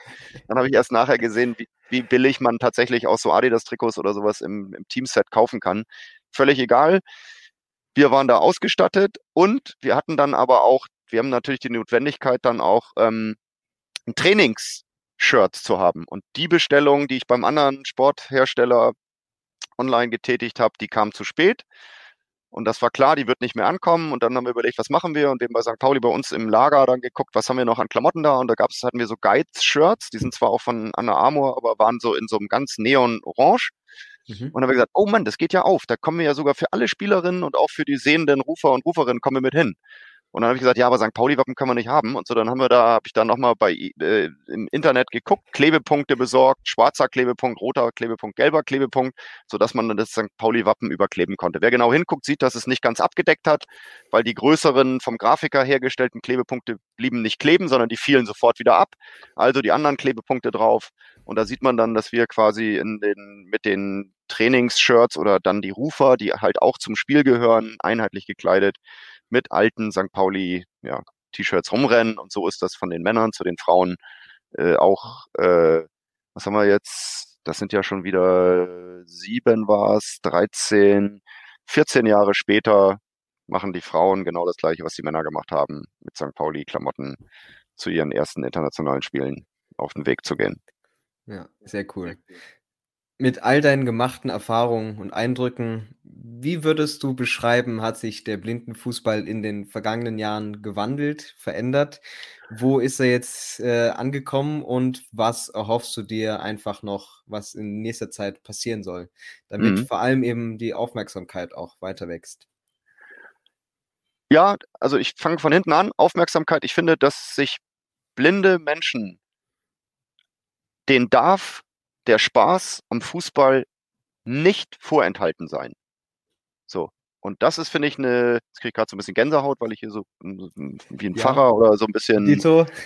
so rede, weil die Aufgabe, die man als Fußball leidenschaftlicher Mensch haben kann, vielleicht dann auch mit diesem bisschen Pioniergedanken oder sowas, ähm, sollte jeder, der Lust hat, Fußball zu spielen, das können. Jetzt gehe ich wieder an den Anfang deiner Frage zurück. Ich finde das Faszinierende am Blindenfußball ist, dass das tatsächlich die Evolutionsgeschichte des Fußballs in einer ganz, ganz, ganz kurzen Zeit äh, nacherlebbar, nachvollziehbar, sichtbar und erlebbar werden lässt. Als ich angefangen habe, ich habe als Blindenreporter bei der Blindenfußball-Bundesliga angefangen in der ersten Saison, habe da auch die Blindenreportage mit aufgebaut Also nach dem Motto Funkkopfhörer und so weiter und so fort und so und so muss man es machen. Bin dann nach Überwürfnissen mit Reporterkollegen und dem Christian Adrian Mann, sehr netter Mann, der das da organisiert hat, raus, ausgestiegen, weil ich gesagt habe, das ist hier, das sollte keine Familiengruppe sein. Wir sollten die Arbeit, die wir ernst nehmen, professionell ernst nehmen. Und wenn da irgendwie Leute dabei sind, die quasi da ihr eigenes Ego und ihr äh, so und ich muss aber so und du hast aber fünf Minuten geredet und ich, ich, du und ich nur vier oder drei oder sowas, wenn die anfangen da familial nervig zu werden. Oder, ah, wir sind eine Familie und dann kommt immer jeder aus der Familie dran und nicht offen sind für neu, für neu dazukommende, dann ist das Ganze, hat das kein gutes Niveau. Also für mich, ich bin immer jemand, der möchte, dass das offen, Offenheit offen da ist, aber dass wir auch eine bestimmte Professionalisierung auf dem Spitzenniveau zulassen, auch weiterentwickeln jetzt muss ich nochmal wieder einen Einschub machen, Evolution des Blindenfußballs. In den ersten Spielen klebten vier bis sechs Spieler an der Bande und haben um den Ball gekämpft. Also quasi Ringkampf um den Ball. Hm. Wenn, wenn, du dir anguckst, wie vor 150 Jahren in England irgendwie die Urform von Fußball, ein Dorf gegen das andere, die haben irgendwie einen Ball, rennen durch die Gegend, 130 verfolgen die anderen durch den Bach und sonst wie und spielen. Oder du guckst dir das an, wie bei Kindern gespielt wird. Also gibt ja diese schönen Fußball, ne, Evolutionsshirts, wo dann am Ende der Fan von Karl Zeiss Jena mit der Fahne steht oder dann der von Leipzig dann wieder zum Neandertaler generiert oder sonst was. Solche Evolutionsgeschichten sind sichtbar. Im Kinderfußball, bom, schmeißt du elf auf den Haufen, hängen die alle auf einem Haufen. So. Äh, da kommen die Papatrainer wieder. Nein, ihr müsst da Viererkette auseinander, weg vom Ball. Der Impuls ist hin zum Ball, hin zum Ball, hin zum Ball, hin zum Ball. Und das im Blindenfußball genauso. Das ist nur in einer sehr kurzen Zeit hat er stattgefunden. Mittlerweile ist tatsächlich so die, das Niveau, wie international Blindenfußball gespielt wird, sehr gut ausgeprägt. Also es ist sehr stark. Die Spieler sind stark mit dem Ball, die spielen miteinander im Verbund. Deswegen bin ich auch so enttäuscht, dass Deutschland jetzt rausgeflogen ist, gerade weil die gegen Frankreich tatsächlich die bessere Spielanlage gezeigt haben. Mhm. Und die wirklich auch mit allen Spielern, allen Feldspielern mit dem Ball umgehen und nicht ganz so hart brutal körperlich betont wie die Franzosen. Also die Franzosen haben so ein bisschen äh, Mischung aus Rugby und Fußball irgendwie mit an den Tag gelegt. War jetzt bei dem Spiel nicht so schlimm. Gegen die Türken war es absolut illegal, was die Franzosen gespielt haben. Drei verletzte Türken und so weiter und so fort. Die Türken, tolles Team, egal. Also die Entwicklungsschritte sind, die der Fußball durchlaufen hat, die sind auch im blinden Fußball, bilden die sich ab. Und wenn wir jetzt sehen, dass wir quasi im Jahr 2022 das allererste Mal reinen weiblichen Blindenfußball ermöglichen können. Mit dem tollen Fokus an einer Europameisterschaft teilzunehmen, zu uns Spielerinnen kommen, die vorher noch nie eine wettkampfmäßige Sportart betrieben haben. Die blind oder so stark sehgeschädigt sind, dass sie im Blindfußball teilnehmen können und total drin aufgehen und total happy sind, dass sie diese Sportart kennengelernt haben dann weiß ich, dass diese Entwicklung noch längst nicht abgeschlossen ist, auch wenn wir in Deutschland äh, nur ganz, ganz, ganz wenige blinde Menschen haben, was auch gut so ist. Das ist auch gut, dass wir nicht irgendwie in einem Land leben, wo durch Geburts- äh, oder, oder fehlende Geburtsmedizin äh, ähm, einfach Leute rechtzeitig auch in Bezug auf Augenkrankheiten vernünftig behandelt werden können und das nicht einfach übersehen wird. So, andere Länder, Brasilien, Türkei etc., da gibt es ganz viele Blinde die haben eine erste, zweite und dritte Liga. So, jetzt haben wir in Deutschland ganz wenige, aber trotzdem schaffen wir es, ein blinden Frauenfußballteam aufzubauen. Ich hoffe, dass wir jetzt irgendwann in Deutschland auch an verschiedenen Standorten Frauenteams haben, die in Deutschland auch gegeneinander spielen können. Und dass wir nicht immer nur nach Wien fahren müssen, um gegen die Wienerin zu spielen, wenn wir irgendwie in der Nähe spielen wollen, sondern dass auch von Hamburg mit Hamburgerinnen gegen NRW-Team spielen können. Oder Berlinerinnen noch dabei haben oder vielleicht in Bayern, Baden-Württemberg eine Gemeinschaft aus Frauen ein süddeutsches Team bildet. So, das glaube ich, das wird passieren. Und, und das hoffe ich auch. Also eine Normalisierung des Fußballs mit all seinen Facetten ist auch im Blindenfußball möglich. Und wir haben jetzt gerade ein bisschen äh, Erfahrung gemacht bei St. Pauli, was, weil wir haben auch eine inklusive Gruppe gebildet, die Blindenfußball spielt. Das heißt, da sind Menschen, die auch körperlich beeinträchtigt sind, die jetzt nicht die 100 Meter in 12 bis 18 Sekunden laufen als Blinder, sondern eher länger brauchen oder vielleicht gar nicht 100 Meter laufen können, die aber trotzdem Bock auf Fußball haben. Und da haben wir das Problem gehabt, dass wir gar nicht so viele Trainer und Trainerinnen haben, die fachkundig die Gruppen anleiten können. Und so haben wir immer die Frauen auch mit in dieser Basisgruppe trainieren lassen, wie wir die nennen. Also das sind hauptsächlich Jugendliche, aber das ist eine komplett inklusiv ausgerichtete Gruppe.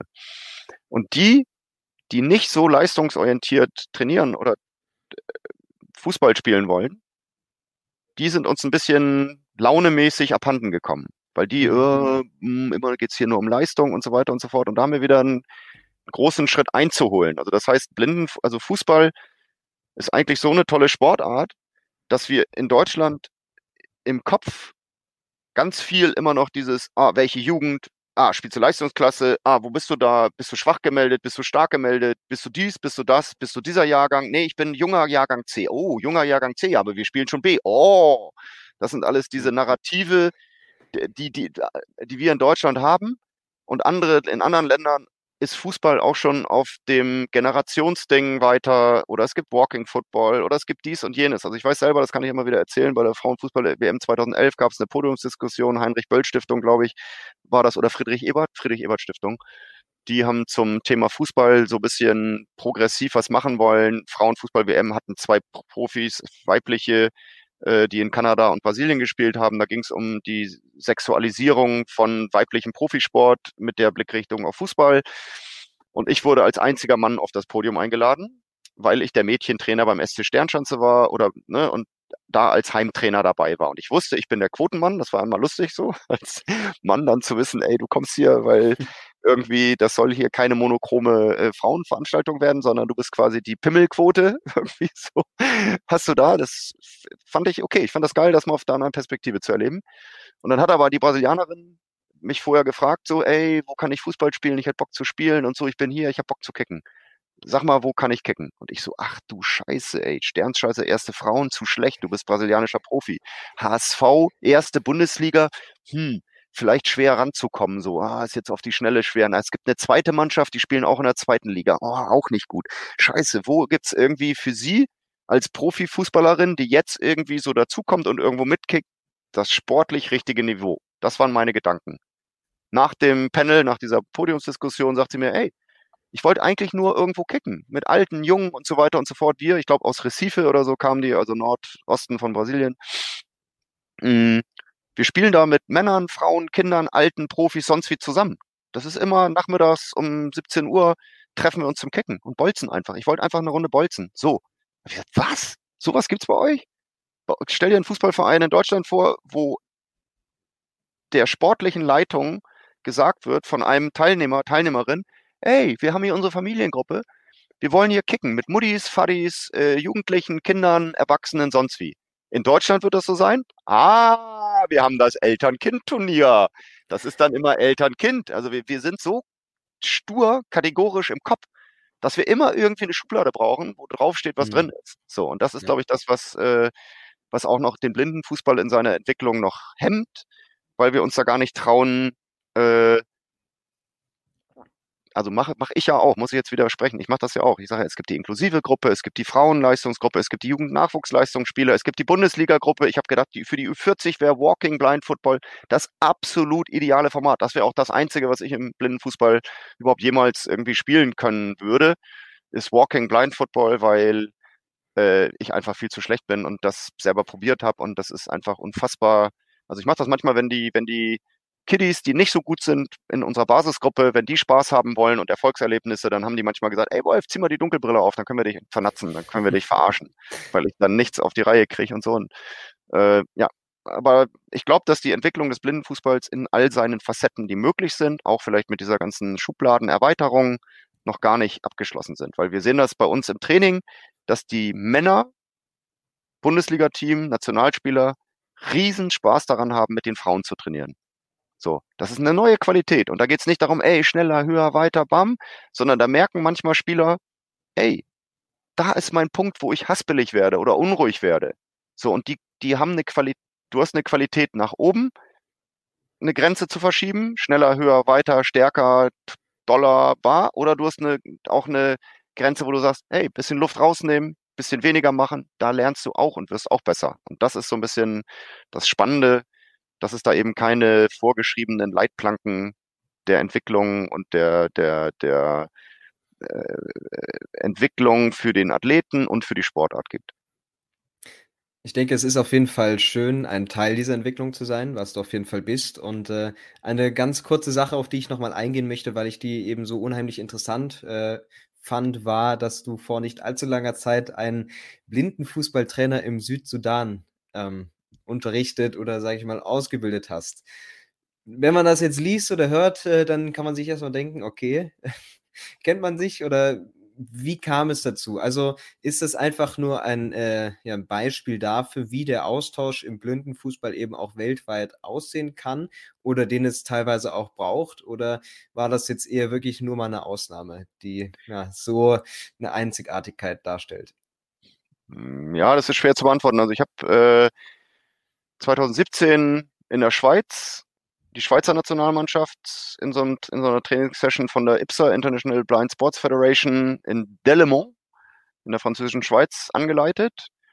Bin dann danach direkt von Zürich nach Phnom Penh geflogen und habe in Kambodscha für eine Stiftung, die, wie hießen die denn noch? Starfish, eine australische Stiftung, die viel mit Kindern in schwierigen Lebenssituationen, also so, was machen die da? Die haben da so Internate, Schulen, wo die denen auch Sport beibringen und haben sich dann auch so ein bisschen weiter geöffnet in Richtung Blinde und wollten auch dort im Blindenfußball fortgebildet werden. Das habe ich gemacht. Und es gab vielleicht auch dadurch dann die Anfrage dieser Stiftung Licht für die Welt. Das ist eine weltweit agierende, böse, böse evangelikale Stiftung. So, nicht mein, nicht mein Beritt, so, finde ich eher schwierig. Aber mit der Anfrage nach Blindenfußball und ähm, dem Ansatz aus der Ferne heraus, Leute dort mit Wissen zu versorgen und zu bemächtigen, Blindenfußballer zu trainieren, war ich der Sache dann, also ich habe auch manchmal Momente, wo ich dann nicht voreingenommen bin und sage, ey, scheiß Evangelikale, geht, haut ab, das ist hier alles Dreck. So, haben wir nichts mit zu tun, sondern lass mich darauf ein. Hat so ganz viele verschiedene Facetten, weil im Ende würde ich sagen, der erste Eindruck, eine Stiftung, die einen Inhalt braucht, um Gelder zu generieren und sich selber zu rechtfertigen, überwiegt. Mhm. Ich habe nachher gesehen, also ich fand den, der Trainer war cool, das war geil, das waren gute Erlebnisse. So, das war völlig abgefahren, jemanden zu versuchen, aus einem ganz anderen Kulturkreis die Ideen, die man selber zum Blindenfußball im Kopf hat, über so ein Handy, wo WhatsApp drauf ist, per Videos oder sonst was zu übermitteln. Weil das war die Kommunikationsebene. Der hat dann noch immer drei Nummern gehabt, hat mir von vielen verschiedenen Nummern irgendwelche Dinger geschickt. Und es war lustig, äh, ähm, weil die Kommunikation für mich am Anfang eher schleppend oder schwierig war. Und dann hat meine Freundin, die unterrichtet äh, Integrationskurse, also für Menschen, für Asylbewerber oder sonst wie, die sozusagen Deutschkurse bekommen, unterrichtet, die in Bild steht. Das ist so ein schwer bisschen ja, migrantisch geprägter Stadtteil, würde man jetzt vielleicht nicht ganz korrekt sagen. Ist aber so. Und die hat mir gesagt, du, vielleicht sprichst du mit ihm nicht richtig. Vielleicht möchte er gerne gesiezt werden. Und mhm. er mit einer höflichen Form und nicht, hey, Digga, wie geht's und alles klar und mach mal so, der ist, der hätte mein Sohn sein können vom Alter her. Und dann habe ich den mal wirklich dann, ey, äh, Sir, ich muss jetzt mal den Namen nochmal wieder versuchen rauszukriegen. Wie hieß er denn noch, Mann? Scheiße, ich muss, müsste ich mal den nachgucken. Mr., Mr., äh, Dear Mr. So und so. Also ich habe das dann mal mit der mhm. englischen, englischen Höflichkeitsformel gemacht. So. Und plötzlich, hey Bro, kam auf der anderen Seite so der, der Schlag rein und er konnte den, er konnte das Ganze zu einer kumpelhaften Kommunikation machen. Und da war klar, oh, guck mal, falscher inter, interkulturelle Kommunikation, bisschen mhm. auf einem schwierigen Weg äh, gestartet. Und dann war das cool. Der hat mir dann Videos geschickt von seinen Leuten, was sie machen und so. Und ich habe Trainingsdinger gesehen. Also wenn du die Videos sehen würdest, das ist da lachen meine Augen, weil ich sehe, was da für Athleten sind. Ich sehe auch, unter welchen Bedingungen die trainieren. Hm. Und ich sehe aber auch, was ich ihm eigentlich gerne verbessern und sagen würde. Weil die waren dann im Kreis, also standen dann sechs oder acht Athleten im Kreis, die alle da irgendwie was gemacht haben so. Und dann hat einer immer den Ball, das war dann so ein Goalball, also das ist so wie so ein Basketball oder so, ein, so, ein, so eine Art Medizinball aus Gummi mit so Glocken drin, hatten die gedribbelt, roter Sand, Inseln von Gras, die so kniehoch sind und dann da durch, mal da rein, also super, also schwere Bedingungen, Hütten drumrum, weil das irgendwie Flüchtlings, also das ist, das sind Flüchtlinge auch im Südsudan, die da zusammenkommen. Die haben übrigens so auch eine, äh, die, die Nationalmannschaft des Südsudan mitgebildet. Und dann sehe ich aber ein, in dem Kreis, der zappelt die ganze Zeit rum, der macht da Rückwärtsrolle in Handstand und macht da irgendwie, fängt da an, weil der sich langweilt. Dann würde ich sagen, hey, Coach, do you see this guy? He is getting bored. He's doing his, his own stuff.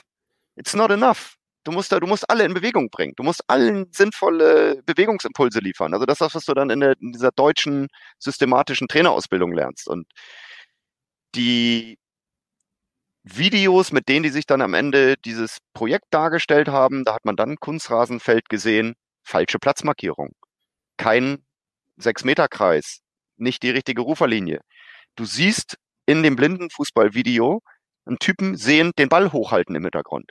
Sag ich, ja, schade, kein Blinder. Ist leider kein Blinder. Irgendwie. Und mh, mm, da habe ich dann so gedacht, so schade, die Stiftung hat die Strahlkraft des Blindenfußballs benutzt, um ihre zeitgemäße Anpassung an eben auch inklusive Themen so ein bisschen fake-mäßig darzustellen. Und mhm. da habe ich mich dann auch so ein bisschen verarscht gefühlt oder sowas in der Richtung. Natürlich war es so, äh, dass da auch ein Budget mit dran ist und so weiter und so fort. Ah, jetzt haben wir kein Budget mehr und so. Ah, äh, vorbei, tschüss. Und dann habe ich gedacht mhm. so, okay, weißt du was? Euch ging es nie um die euch ging es nie um die Entwicklung von Blindenfußball, sondern euch ging es darum, quasi für eure Stiftung Öffentlichkeitsarbeit zu machen, mit der ihr euch als nachhaltig, inklusiv, Behindertenthemen zugewandt produziert. So, das so habe ich das für mich subsumiert, habe das aber auch dem in Hamburg äh, äh, beteiligten Geschäftsführer, mit dem ich da so eine vertrauensvolle Basis äh, habe gesagt, habe ich gesagt, weißt du was, ihr seid ein Fake-Projekt. Für mich ist das kompletter Fake und ich fühle mich verarscht, weil ich bin sehr sachorientiert und möchte, dass die Sachen inhaltlich stimmen. Und in diesem ganzen Behinderten- und Inklusionsbereich ist sehr, sehr viel Fake, weil niemand richtig einschätzen kann, wie eigentlich die Qualität der Begrenzung existiert. Und ich mhm. weiß das, ich weiß das von ganz vielen Blinden, also auch Michael Löffler, unser Teamgründer, der hat abgeschlossen damit. Für den ist Inklusion ein Schimpfwort. Das ist ganz klar. Inklusion ist was für Sehende. Weil die Sehenden, die stellen sich da als Gutmenschen Helfer und benutzen die Behinderten quasi als ihre Ware, als ihr Vieh, als ihr Nutzvieh. Wenn Behinderte zum Nutzvieh werden, damit Nichtbehinderte das Wort Inklusion Regenbogenfarben schillern, Entschuldigung, nichts gegen Regenbogen, ich mache das anders, also in, in den buntesten Farben darstellen, aber es nichts anderes ist als alles ist möglich, dann wird es grau. So, du musst wissen, wo sind die Grenzen. Inklusion heißt Grenzen erweitern. Und Inklusion als allumgreifendes, alle sind gleich, alle sind anders. Tut mir leid, es gibt kein Geschlecht mehr, kann für manche interessant sein, weil bestimmte mauerhaften Grenzen an Profilen, an hermetischen Profilen aufgebrochen werden. Ich bin oldschool und ich weiß auch, dass viel an Männlichkeit oder meiner Männlichkeit vielleicht auch toxisch besetzt ist, bin ich ganz sicher und finde das alles gut, das aufzubrechen. Aber ich glaube, wir sollten uns trotzdem unserer unseres eigenen Profils bewusst sein und wissen, wo wir vielleicht bedrängt sind, wo wir uns befreien müssen. Aber es bringt nichts, alles in Grau und unidentifiziert äh, in die Welt zu blasen, sondern Inklusion muss die Grenzen kennen. Das, was einen Behinderten, einen, einen beeinträchtigten Menschen begrenzt, genauso wie die Freiheit eines Nichtbeeinträchtigten, um dann die Gleichberechtigung erzielen zu können. Also wenn ein blindes Mädchen 2022 das erste Mal Blindenfußball spielen kann und in Deutschland Sehende 1950 noch verboten, 1970 in den 70ern erstes Mal erlaubt Fußball spielen kann und behinderte oder sehbehinderte Mädchen jetzt erst Blindenfußball spielen können, offiziell so Und dass, äh, dass wir da als Pioniere benannt werden, ist eigentlich beschämend für eine Gesamtgesellschaft. Hm.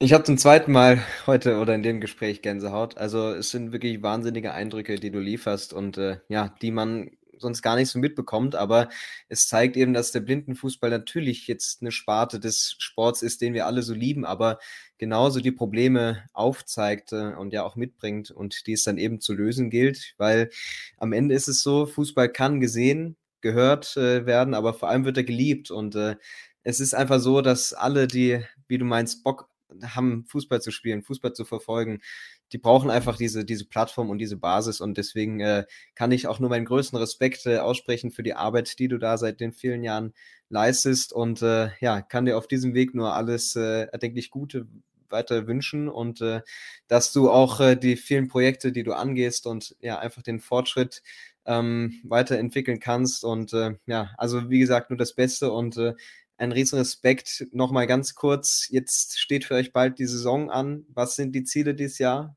Ist, ist es der Titel, den ihr wollt? Das ist eine, das ist eine saugute Frage, weil durch diese beiden Europameisterschaften der Frauen und der Männer wir überhaupt nicht in so ein Saisonvorbereitungsfeeling kommen. Mhm. Und ich gucke jetzt auf den Kalender. Wir spielen am 25. Juni unser Auftaktspiel gegen Hertha BSC. Das ist ein Nachholspiel. Danach das Wochenende geht's nach Soest und da kommen die Spiele. Das heißt, wir haben jetzt einen Saisonstart vor uns, wo wir quasi als Team noch gar nicht richtig wirklich uns zusammenschweißen konnten. Und gibt auch Beschwerden von den Spielern, die jetzt nicht in der Nationalmannschaft sind, die nicht mit den Frauen irgendwie Europameister werden konnten und so weiter und so fort, die dann sagen, ey, keiner hier im Training, keiner da und so. Deswegen ist das, ich bin verhalten optimistisch. So, ich weiß auch, dass andere Teams mit eingekauften Spielern arbeiten. Mhm. Also Dortmund hat zwei Russen, die hätten gerne vier Russen gehabt. So, die alle Nationalspieler sind und sehr herausragend sind. Schalke hat einen türkischen Nationalspieler mindestens einen. Ich weiß von Berlin jetzt, dass sie auch ein oder vielleicht sogar zwei türkische Nationalspieler mit dabei haben. Wir haben uns mal dagegen entschieden. Gab es den englischen Nationalspieler Roy Turnham, die waren auf unserem Masters mit einem englischen Vereinsteam, Merseyside. Und dann haben wir eine Stadionbesichtigung äh, gemacht. Und der war im Fanshop und er sagt, wow, I love this shirt und so, den Totenkopf als Wappen und so, fand er geil und so weiter und so fort. Hm. Und, und, und, und obwohl er es nicht sehen konnte, hat er es beschrieben bekommen und so. Und dann meinte Michael Hein, unser Medienprofi und äh, äh, Organisationsleiter mit, der hat dann gesagt, ey Roy, kein Problem. Du kannst doch das Trikot tragen, du musst das nicht kaufen du musst nur für uns spielen. Und dann hat er gesagt, ey, das würde ich wirklich machen, das würde ich wirklich wollen. Ich würde wirklich aus England rüberfliegen und so. Und der macht Musik, der ist Schlagzeuger, begnadeter Schlagzeuger, ein geiler Rock'n'Roller, super sympathischer Typ, äh, der leider gegen Deutschland dann äh, in dem Gruppenspiel da auch die Tore geschossen hat. Werden wir sehen. Auf alle Fälle, der spielt jetzt wahrscheinlich gerade gegen die Türkei. Gucken wir jetzt gerade nicht, macht nichts. Unsere Spieler haben sich dagegen entschieden, weil wir haben dann gesagt, pass auf, wollen wir einen Spieler mit aufnehmen, der quasi wirklich internationales paralympisches Topniveau hat, um für uns zu spielen. Und das haben die Spieler mit negativ beschieden, weil die gesagt haben, nein, wir wollen die, den Entwicklungsraum für unsere Talente nicht mit einem quasi Fremdspieler, also mhm. ne, Gastspieler, nennen wir es mal Gastspieler, besetzen, weil wir wollen unsere Jugendlichen, wir wollen auch, wir wollen, dass dann auch sich lohnt zu trainieren, damit man eine Chance hat, reinzukommen. Und wenn du 25 Prozent dieser Chance wegnimmst und jemanden drin hast, der gar nicht zweimal die Woche mit uns trainieren kann, dann ist das die falsche Botschaft. So, und das finde ich immer noch, ich finde das richtig. Ich hätte Roy gern gehabt als Trainer damals, weil Top-Spieler, wo andere Spieler hätten von lernen können. Aber ich kann die Entscheidung verstehen, zu sagen, nein, wir wollen aus uns heraus die Motivation schaffen. Und wer für uns spielt, der muss mit uns trainieren können. Und mit uns trainieren können auch Nachwuchsspieler und so weiter und so fort. Und denen wollen wir nicht einen, nicht 25 Prozent der Zugangsmöglichkeit verbauen. So, oder wenn du dann das anders noch formulierst, dann hast du natürlich noch Bankspieler, aber der hätte natürlich von Anfang an auf dem Platz gestanden. Und alle wollen auf dem Platz stehen. Und deswegen ist 25 oder ein Viertel der Zugänglichkeit zum Wettkampfsport ist richtig. Und natürlich wollen wir wieder deutscher Meister werden. Das ist doch klar. Aber die super, super, super auf Knirsch zugespitzte Richtung, so dass wir uns da eben dann mit externen Spielern verstärken und sowas, äh, ist nur ein Teil der Medaille. Also ein anderer Teil ist, dass Svenja, unsere neue Torhüterin, die vom Handballtor ins Blindenfußballtor gewechselt ist, eine neue, eine neue Facette ist. Wir haben unsere beiden Torhüter sind Sven und Matzke. Die sind beides Feldspieler im Handball, in der Handballabteilung. Jetzt haben wir zum mhm. ersten Mal eine Handball-Torhüterin im Tor. Die ist richtig gut, die ist richtig klasse. Und ich würde mich freuen, zum Beispiel, wenn Sven ja auch in Bundesligaspielen Lust hat, im Tor zu spielen und aktiv ist und da gut ist und da ihre, ihre Erfahrung macht. Also wenn wir da eine Frau im Tor auch auf dem höchsten Wettkampfniveau und wenn wir dann noch deutscher Meister werden, dann würde ich sagen, yes, yes, yes. Aber das Ziel, das Ziel ist es wirklich, ähm, auch als Team noch besser zu funktionieren, um vielleicht auch die unterschiedlichsten Profile der Spieler noch besser, noch mehr Verständnis füreinander zu kriegen und noch mehr die Spielidee, vielleicht weniger noch von außen pushen müssen, also das Spiel als solches noch nach vorne bringen und möglichst viele Torschützen. Ich wäre sehr froh, wenn Toja Küster in der Bundesliga jetzt ihre Tore macht, nachdem sie bei der ersten Europameisterschaft alle acht Tore geschossen hat. Das ist eine Torschützenliste. Da steht ein Name drauf, Toja Küster, acht Tore und danach nichts. Das ist auch historisch so. Und ich fände es gut, wenn Toja sich in die Bundesliga Torschützenliste eintragen kann. Vielleicht schon am 25. Juni, 11 Uhr am Borgweg gegen Hertha BSC. Da gibt es dann auch noch ein Einlagenspiel, auch Mitmachangebote. Also wer das jetzt hört, ich weiß nicht, wann dieser Podcast rauskommt, aber da ist in Hamburg das erste Bundesligaspiel. Und das ist dann zum ersten Mal auch so, wie sich manche Fans und Fußballvereine im Blindenfußball das wünschen, dass man sagt, guck mal, wir spielen ein echtes Heimspiel gegen ein anderes Team, aber da finden nicht noch sieben andere Spiele statt. So, sondern mhm. wir können das doch auch so machen. Das ist halt von der Logistik her kompliziert, weil da kommen vier Schiedsrichter hin, da brauchst du Zeitnehmer, da brauchst du dann irgendwie dies und jenes und jenes, Sanitäter und so weiter und so fort. Das ist dann halt schon logistisch ein größerer Aufwand.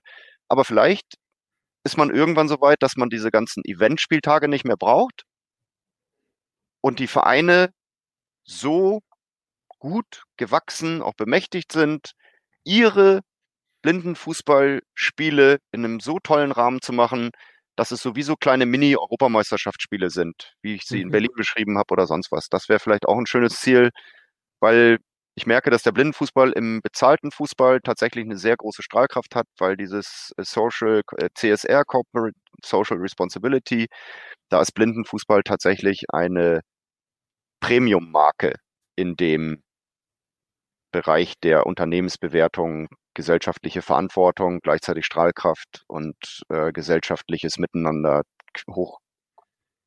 hochqualitativ weiterzuentwickeln. Mhm.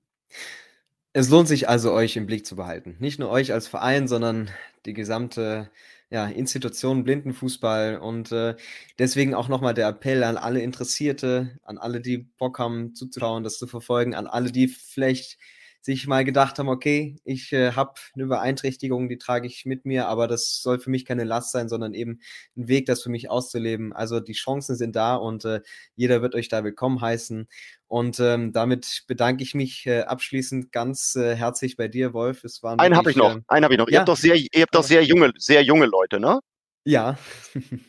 Äh, ich bin nicht so in Social Media drin, weil ich finde, das ist irgendwie fast so egal. Es ist ein bisschen zu kompliziert oder ich mir zu viel Zeitaufwand. ich weiß aber, Serdal Celebi, der ist 38 Jahre, Torschütze des Monats, der hat gerade vor einer Woche angefangen, seinen TikTok-Kanal zu bespielen. Und der macht ganz viel leidenschaftlich, ganz kurze 20 Sekunden Videos äh, über Blindenfußball. Und das ist dann auch vielleicht viel geiler, weil hier erzählt ein sehender Trainer über Blindenfußball und die Faszination. Wenn ihr Serdal direkt erleben wollt, TikTok, Serdal Celebi, kann man gucken. Das ist, da kriegt man in ganz kurzen Pieces Blindenfußball auch in sehr junger Sprache und nicht in so einem altmännlich elaborierten, professoralen äh, Duktus irgendwie erklärt, wie wir das hier gerade in dieser, doch, ich habe es genossen, die Schnackstunde hier mit dir. Und das ist auch schön, weil über Blindenfußball, über das, was ich eigentlich tagtäglich mache, nochmal so ein bisschen mit Distanz zu referieren, ist jedes Mal neu und deswegen fand ich, mir hat sehr viel Spaß gemacht. Vielen Dank für die Einladung.